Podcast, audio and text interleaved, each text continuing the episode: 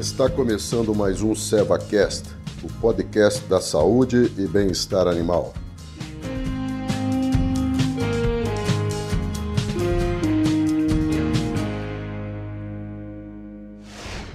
Olá, meu nome é Fábio Castro, sou médico veterinário, coordenador técnico comercial de equinos da equipe especializada Seva. Nesse episódio, nós vamos falar um pouco sobre deformidades angulares. O que acarreta isso? Como, como prevenir? Tá ok? Então, os principais problemas de deformidade angular em potros, ele se dá a partir de uma nutrição inadequada. Quem não gosta de ter um potro saudável, um potro forte, um potro bonito? Só que às vezes nós exageramos um pouco nisso. Quando começamos a suplementar um potro antes da hora, uma nutrição, ah, uma ração muito forte e uma concentração, uma quantidade de ração muito maior do que o potro necessita antes do momento, nós uh, acarretamos o que? Um desequilíbrio nutricional, um desequilíbrio cálcio e fósforo. Dessa forma, nós podemos ter problemas futuros nesse potro. Um cavalo ele vai crescer, em média, dependendo da raça, dependendo da, da genética dele, ele cresce em torno até dois anos e meio, três anos de idade. Isso depende. Como avaliar se esse animal vai crescer ainda ou não? Essa avaliação se dá a partir da linha epifisária, a linha de crescimento popularmente conhecida. Essa linha epifisária é, se dá no joelho, nas epífises do joelho. A partir do momento que essa linha epifisária se fecha, que nem uma nutrição, uma superalimentação, pode antecipar esse fechamento dessa linha epifisária. Consequentemente, nós vamos ter um animal que vai parar de crescer antes do tempo por uma mineralização maior naquela região. O animal vai ficar forte, vai ficar musculoso, só que não vai crescer mais. Aí o que pode acontecer? Esse animal começar a entortar, né? Que a gente vê muito por aí, deformidade angular. O animal ah, começa a entortar os membros uma superalimentação pode dar isso. Como que eu vou saber se esse animal ainda uh, pode crescer ou não, de acordo com a linha epifisária?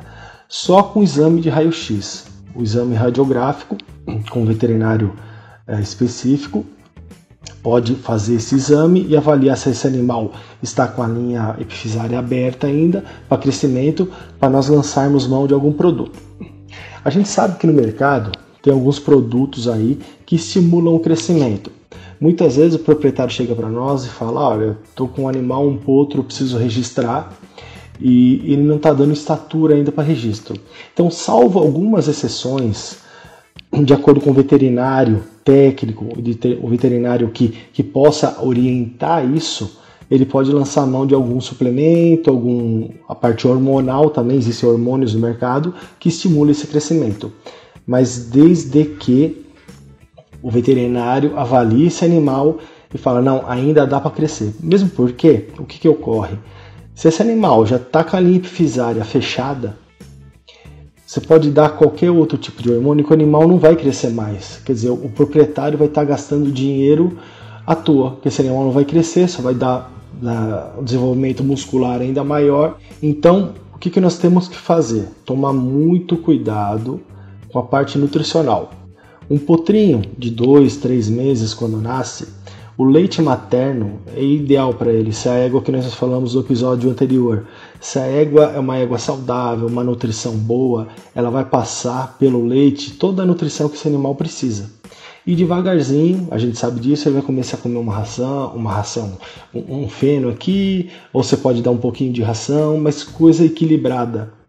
Agora, você suplementar ou dar uh, muitas vezes uma super mineralização para esse potro antes do tempo pode ocasionar esse produto que é uma deformidade angular. Esse potro pode entortar sim, pode fechar a linha epifisária antes do tempo e comprometer, comprometer todo uh, o futuro dele. Comprometer a parte atlética, a parte funcional, enfim. Outro ponto que nós temos que atentar muito é início de doma o potro uh, quando você começa o início de doma antes do tempo, quando a linha das epífises ainda estão abertas, pode ocasionar a fraturas, fraturas articulares. Isso a gente vê muito em cavalo de corrida, né? Então, quer dizer, às vezes um, um treinamento precoce, o animal ainda não está pronto fisiologicamente, a parte óssea, a parte tendínea, e pode comprometer esse animal também com problemas futuros da fratura, enfim, comprometer a vida atlética dele antes dele começar. Então, de todo modo, o que a gente deve prestar atenção é o seguinte: o potro ele deve crescer de, de forma uniforme, a parte óssea e a parte muscular e tendínea crescendo simetricamente, de uma uh, uniformemente, tá? Para evitar problemas futuros.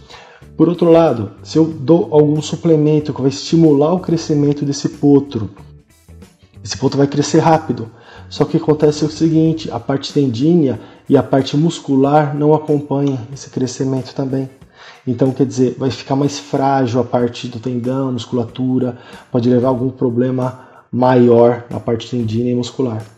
Então, de qualquer forma, se nós precisarmos de um crescimento uh, maior nesse potro, ver que esse potro realmente está atrasado, que a gente precisa suplementar de alguma forma, tem que ser muito com muita cautela, com acompanhamento sério, para ver se esse potro não vai uh, ter um, um desbalanceamento nutricional.